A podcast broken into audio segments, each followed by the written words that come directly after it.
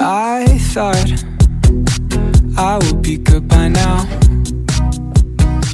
I'd have it figured Hello，大家好，这里是英英摸代记。有想知道关于皇宫相关的大小事，却始终没人替你解惑的问题吗？如果有，欢迎收听我们节目，说不定就能找到那些答案喽。我是猫猫 Caddy，我是嘉欣。哇，最近疫情爆发啊，生活真的发生了很多很多改变。上课也全面改成了线上教学，吃饭还只能叫外送。对啊，而且教授都很烦恼线上评量的方式，而且口罩跟外送也制造了不少垃圾问题，这样对环境会不会很不友善啊？这点我是不太清楚啦，但我知道环工系有位教授的专长领域正是循环经济哦，我想他可以帮我们解答。那今天呢，很荣幸邀请到我们的环工系的高人气教授新田老师。Hello，大家好，我是环工系的林新田老师。首先，如果我最近有在关心老师的 IG，应该是不难发现，老师已经爱上自己做料理的隔离生活，好像很精彩诶。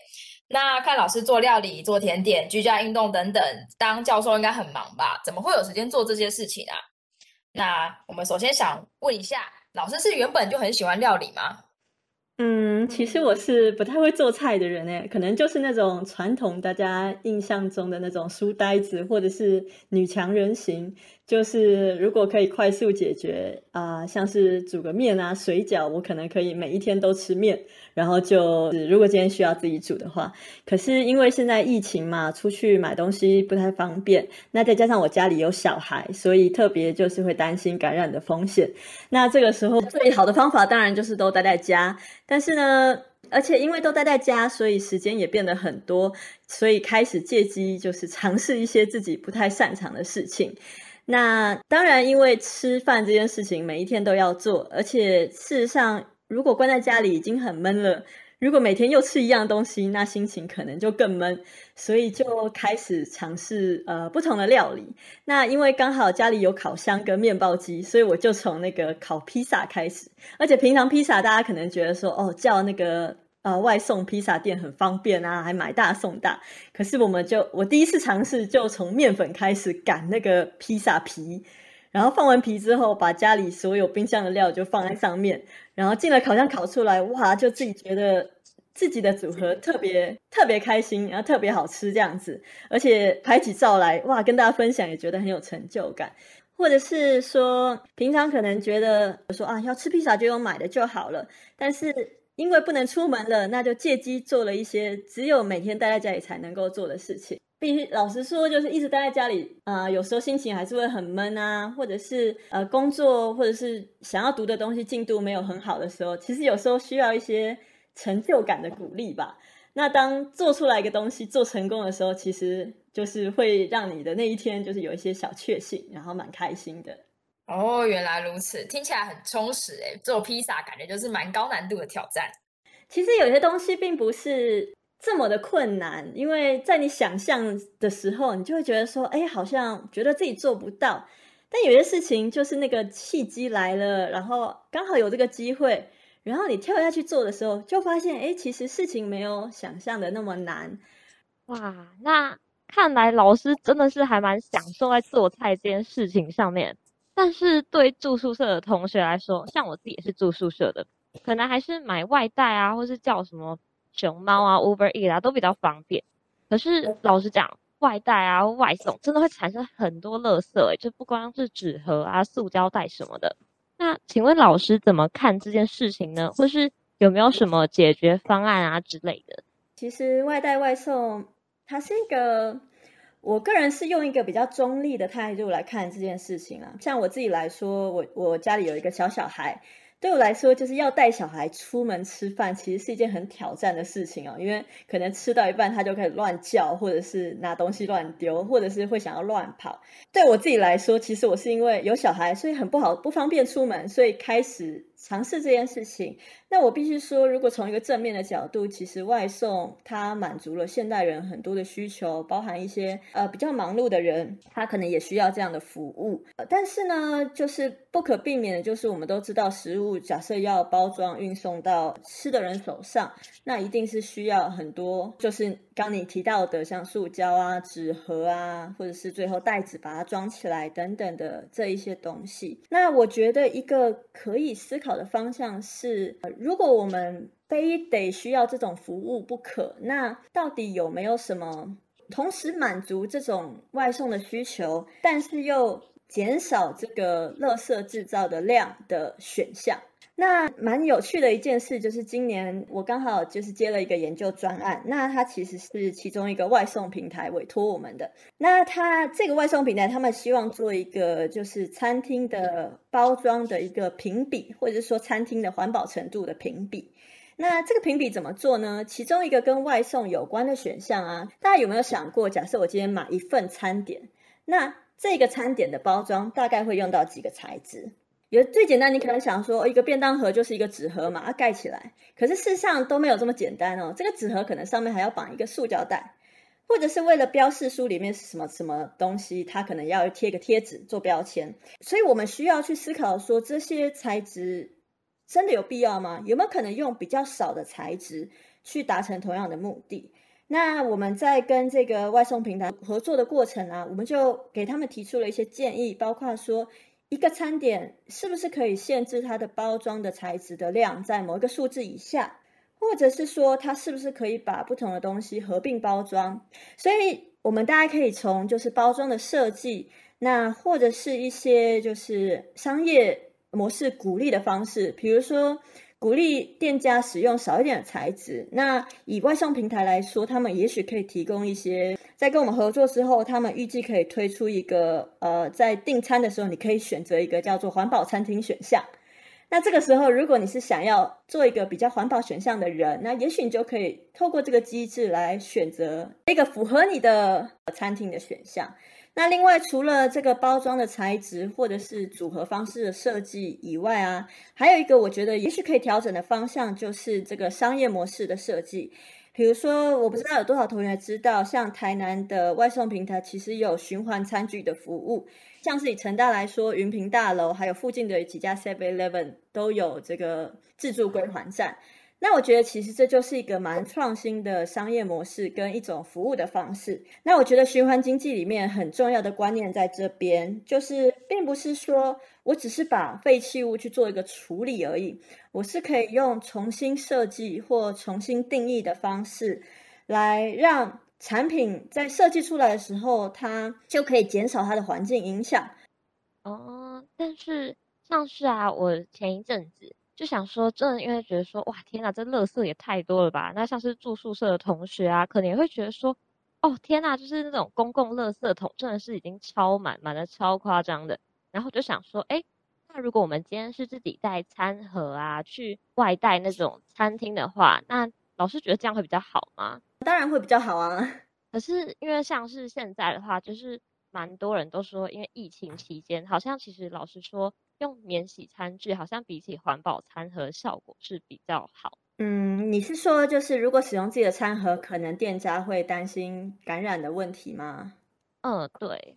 我最近刚好读到一份就是美国绿色和平他们出的一份报告。那为什么是美国的报告？因为美国已经疫情一年多了嘛。那对我们来说，疫情的生活还蛮新的。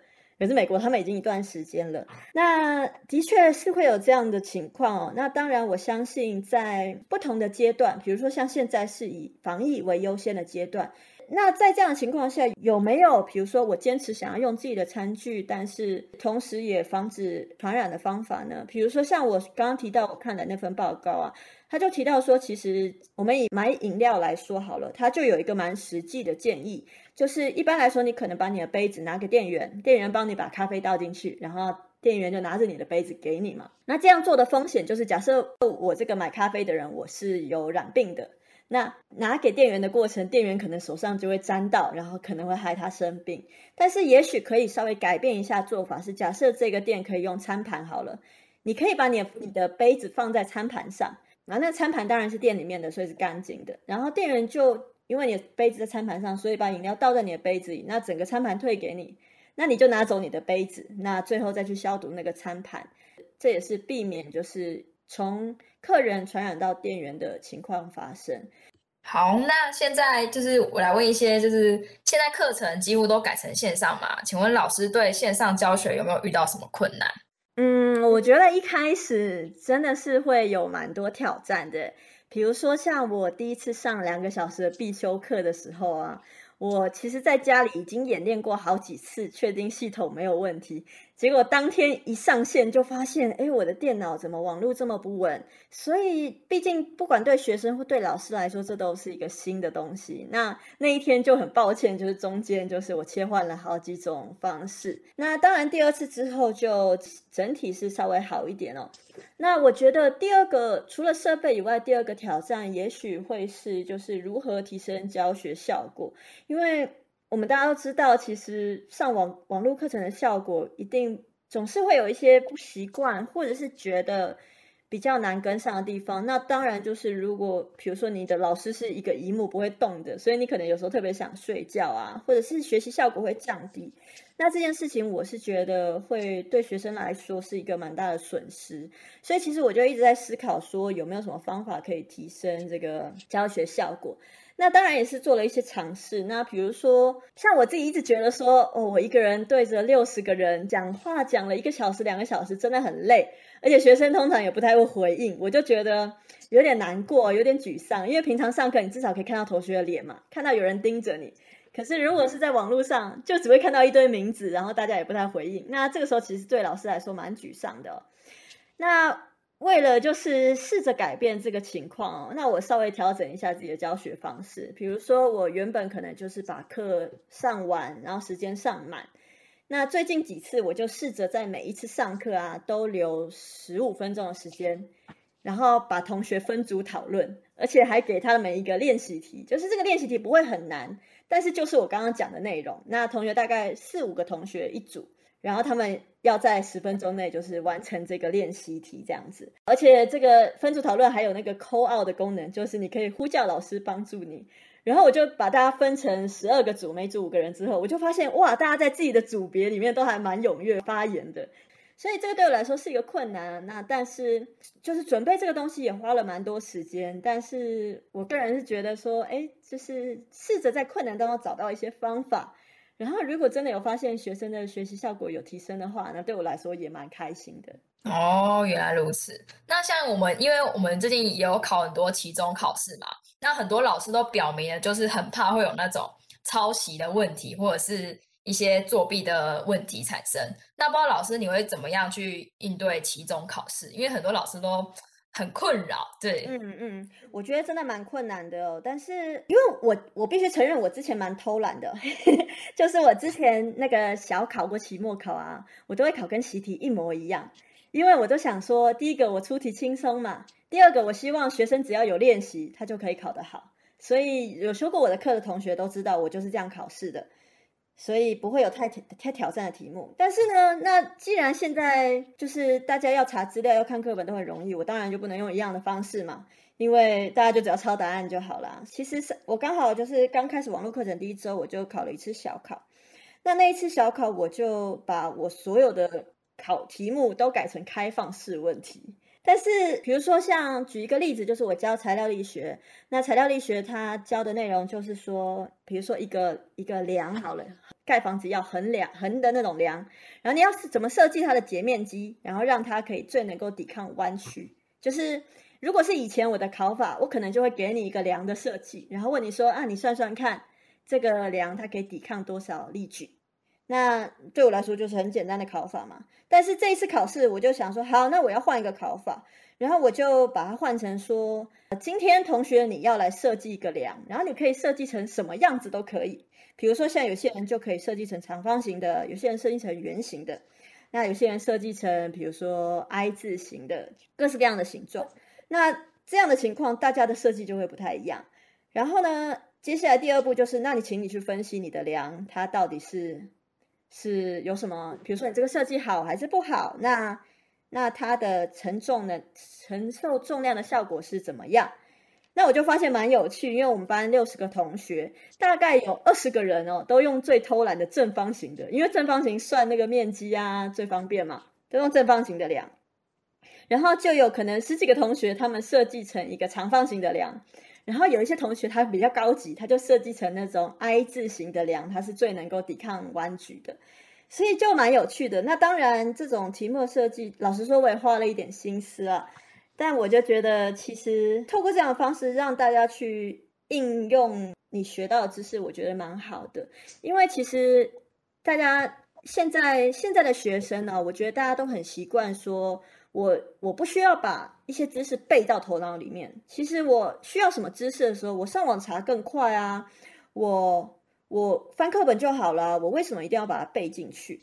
而且现在的知识也越来越越来越多，所以我觉得。我觉得其实这对我们老师来说也是一个很很好的一个嗯借机调整的时间，因为难道说课本上的公式真的一定要全部背起来吗？我反倒觉得不是这样子。如果让大家 open book 考，可是呢，我的考题如果设计的可以测试出你是不是真的懂，然后你要怎么应用，那我觉得这个对学生来说是会更有帮助的，因为未来你可能会把这些公式忘记。可是，如果你你虽然忘记了，但是你网络上查到，然后你知道怎么应用的话，那我觉得这个对学生来说才是最有帮助的。了解。那我想问一下，那现在其实线上教学啊也实行了大概两三个礼拜，线上教学的时候有没有发生什么有趣的事情啊？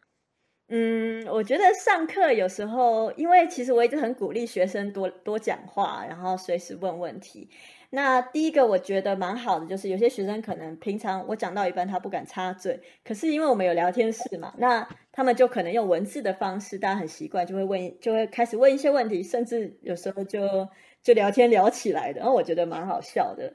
那另外就是也有同学在我上课的时候忘记关麦克风，然后他就在我的课堂上跟他的室友吵架。然后吵架的内容就被我听得一清二楚，然后或者是有那个学生可能上课的时候边放音乐，然后结果也忘记关麦克风，然后就被我听到。那另外一个不知道能不能算有趣的事情，就是因为我我的小朋友现在就是他的托婴中心停课了，所以等于是我在家的时候，他也在家。那有时候他就会在背后大叫啊，或者是有时候可能上课的时间比较少，可是我的研究室有时候会有 meeting。那 meeting 的时候，常常我是带着我的小孩一起一起 meeting 的。那学生这个时候看到我小孩，就说啊，好可爱，什么什么。其实就就其实心里听起来蛮爽的，但就是老实说，边工作又要边要带小孩，然后处理很多事情的时候，其实压力会蛮大。但是有时候这些简单的小互动啊，其实也会让让我自己觉得蛮窝心的这样子。哦，因为其实啊，我蛮好奇的，就是应该大学生啊，大家蛮都有在看迪卡的。那前一阵我在迪卡看到一个蛮有趣的事情哦，有一位高中的老师，印象中他是教地理的，他好像是说学校的这种类似我们这个网站啊，就卡了之后，他竟然开一期直播教同学上课。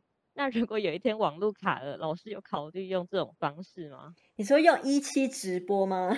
就是用那种直播平台啊，那种。嗯嗯，其实我觉得用什么平台不是一个，不是。不是没有什么太大的差别啦，就是如果这个一期平台很好的话，那当然可以用这个平台。但是我个人的个性就是，我觉得我是不太擅长直播类型的。那我个人比较喜欢的方式是比较互动型的，比如说像现在我跟你聊天，我就觉得很自在，那我就觉得我其实可以一直讲下去。但是假设今天是我一个人一直讲，然后其他人都只是听的话。那我就会觉得很尴尬，讲不下去，所以这是我自己的个性啦。你会希望就是学生在上课的时候，然后就是麦克风开着，然后就是老师问完问题就是说，嗯，我也这么觉得这种吗？如果学生这样回，我可能会觉得，嗯，好敷衍哦。不过，呃，就是希望学生跟你互动的那一种嘛？对，就是我是希望这样子。但是我还是觉得目前有点困难啦。就是第一个，因为我的课堂就是人数还蛮多的。那你也知道，当一个一个团体有六十个人的时候，你永远都会觉得说啊，别人先讲就好了。所以其实有点困难。那大班级，你除非把它分成小组，否则你要要求大家都讲话，或者甚至鼓励大家举手发言，其实都有挑战性。那至于未来我有没有可能朝直播的路走呢？当我练就了可以一个人一直讲话讲一个小时的时候，也许我可以挑战。但目前我还是比较倾向就是互动型的，不管是。网络上课或者是互动型的呃沟通方式，像是跟你们聊天这样子。那我想请老师给我们一些建议，就是关于现在我们整天都在家上课嘛，那我们就等于空出了很多时间。那不知道老师有没有什么可以让我们充实自己的方法，而不是整天就可能就躺在床上滑手机就过一天之类的。嗯，其实我觉得就是现阶段不只是生活受影响，我觉得其实心情上也会受影响。第一个礼拜隔离在家，你可能会觉得很新鲜啊！哎，怎么老师都变成在网络上上课，然后每天跟室友在一起，你可能觉得很新鲜。但是其实到了第二个礼拜、第三个礼拜之后，你可能会心情受影响，比如说觉得说哦，压力很大，怎么一直待在家，不能出去，很痛苦。那我觉得这都是必然的现象哦。所以当然，我觉得我第一个建议就是这段时间维持身体的健康，我觉得还是第一个重要。虽然虽然好像好像长辈在说教哦。但是就是，我觉得这是最基本的，而且特别在你不能出去的时候，比如说用一些繁体啊，或者是影片维持体能，然后健康吃得好，我觉得这是人最基本的需求啦。那当然，各位同学接下来就要期末考了，所以虽然说你可能会手机滑一整天就过了，但是这个时候呢，你的那个期中考焦虑值其实也会直线上升。因为你就会觉得说，哦，我书都没念完，可是我又很不想念，然后又过了一整天。那其实我我也必须承认，老实说，我我自己也有这样的现象。当然，对我来说，那个压力可能是备课或者是研究上的压力哦。然后，事实上，你在生活或者心情不太平衡的情况之下，要维持有生产力，或者是说每天都要很上进的做很多事情。我觉得真的蛮难的。那到底怎么办呢？我自己是，我开始尝试做菜嘛，或者是做甜点。那有时候，当你外部的事情可能，比如说，假设你一直觉得读书好难，我读不完的时候，诶，你做一些其他的事情，给自己一点成就感，或给自己一点鼓励，我觉得这种事情蛮重要的哦。那刚好我最近，其实我自己也在调整，不过我最近看了一些关于那个番茄钟工作法的一些资料。那我自己其实觉得蛮有帮助的，因为大家要在想哦，你虽然整天在家，可是呢，你的时间其实会被一些网络课程切成片段片段的。那以前在学校上课的时候，你可能下课时间可以跟同学聊个天啊，或者是出去上个厕所、倒个水，然后走一走。可是现在呢，你上课、下课呢，你都在同一个空间，其实压力蛮大的。那当你上完一天课，晚上又要读书的时候，你又会觉得说很很没有办法专心。那我最近学了，我最近尝试开始用那个番茄钟工作法。然后它的概念就是工作二十五分钟，或者是读书二十五分钟，然后休息五分钟。那这二十五分钟内，就是让自己完全专心，就只做这件事情。那因为只有二十五分钟嘛，所以就算你在二十五分钟内，你想说哦，好想要滑一下 IG，那你就想说好，那我二这二十五分钟做完之后，我再滑。那这样的工作方式，我自己是尝试了两天呢。我觉得，我觉得还蛮有效的。因为一天中我可能可以工作时间，可能就是我小朋友睡觉的时间，或者是一些比较片段的时间。可是我只要可以抓到二十五分钟，那我就可以专注做一件事情。那对我来说，今天我总共用了两次的二十五分钟，然后我就准备好了我明天要上课的内容。那这是一个方式啦。那当然，这个同时就是如果你有一些。一直想要尝试或者一直想要做完的事情，可是因为你一直忙碌于很多事情，没有机会做的话，比如说，也许你有一本很想看完的书，或者是就是培养一些第二专长，那透过这个机会来学习来做，我觉得也还不错。试着去适应这种不同的新生活，我觉得还还蛮不错的。老师刚刚说的那个番茄钟，我之前也有试过，但是我发现呢。就是二十五分钟，就是比如说手机有那个城市番茄钟城市嘛，我把就是让成它只能就是停在那个画面。但我开始在用电脑的时候，我又开始分心了，就是要专专注二十五分钟，对我来讲还是一件就是蛮难的事情。就算我一直想着，等下可以休息五分钟，等下可以休息五分钟，但等一下绝对不止休息五分钟。我相信很多同学应该都有同样的问题。不知道老师是怎么自制自己，可以专心的做那事情。好，我必须说，我其实也没有很，我不是很有自制力哦。我也跟各位一样，很喜欢滑 Instagram，很喜欢看有多少人给我赞，然后会突然想到说，哦，我要去浇个花，我要去吃个什么东西，就是我跟大家都一样，所以我并不是特别厉害，我要先承认这件事情。那我也会突然想要做这个做那个。那但是呢，其实我因为有时候大家学一个新的方法，可能就会学一个概念呐、啊。那但是我我是昨天去买了番茄松的这本书，然后拿来研读，就是实际执行上到底可以怎么做。那其实我从里面得到了一个蛮好的建议。那这个建议是呢，你一定会有很多分心的想法，但是可以做的事情就是，呃，你一定要有一个笔记本在手边，然后把它写下来。这个时候就是你手边有一个笔记本，你要做的第一件事情就是马上把这个东西写下来。然后就把它放在那边，因为当你写下来，你就知道说好，等一下我可以去做。那把东西写下来，那因为常常为什么你那个当下想到，然后你就会觉得哦，我非现在做不可呢？其实有一个很大原因，是因为你很怕你忘记，因为这件事情可能很重要。但是这件事有重要到连二十五分钟都不能拖吗？其实也没有。所以这是一个方法啦，就是任何让你分心的事，比如说你好想要 check 一下 Instagram 也 OK，你就把它写下来，然后就这就是你待会可能五分钟休息或者长休息的时候你可以做的事情。那有趣的事情就是这样哦，在在你想要专注的当下，你都觉得你分心的那件事情很重要，但你你把它写下来之后，然后你休息的时候再回去看，你就觉得说，哎，这些事情好像其实也没那么急嘛。所以这是一个方法啦，我不确定对你有没有帮助，也许你可以试试看。就是不是说分心完就忘记刚刚自己到底在干嘛？对啊，然后我参考那本书，它就是建议你每一天就是有一个写下来。那第一个部分就是你今天最主要的工作，比如说像我今天有三个工作，第一个工作是就是准备明天的课，第二个工作是我要联络一个研究的资料库，第三个工作是我要读两篇论文。那其实我到目前为止也只做完第一个工作而已，但是呢，因为我的笔记本就在我手边，然后我。写下我的分心事项的时候，我随时啊看到上面，好好好，我现在就是要做上面第一件事情。那我觉得这是一个一个方法啦。好，谢谢老师提供的方法。那我们来，就是今天非常感谢新天老师为我们分享他疫情生活下遇到的改变，还有关于口罩跟外带食物的垃圾问题与讨论。希望大家能够透过这次的节目，听到更多不同的角度和想法。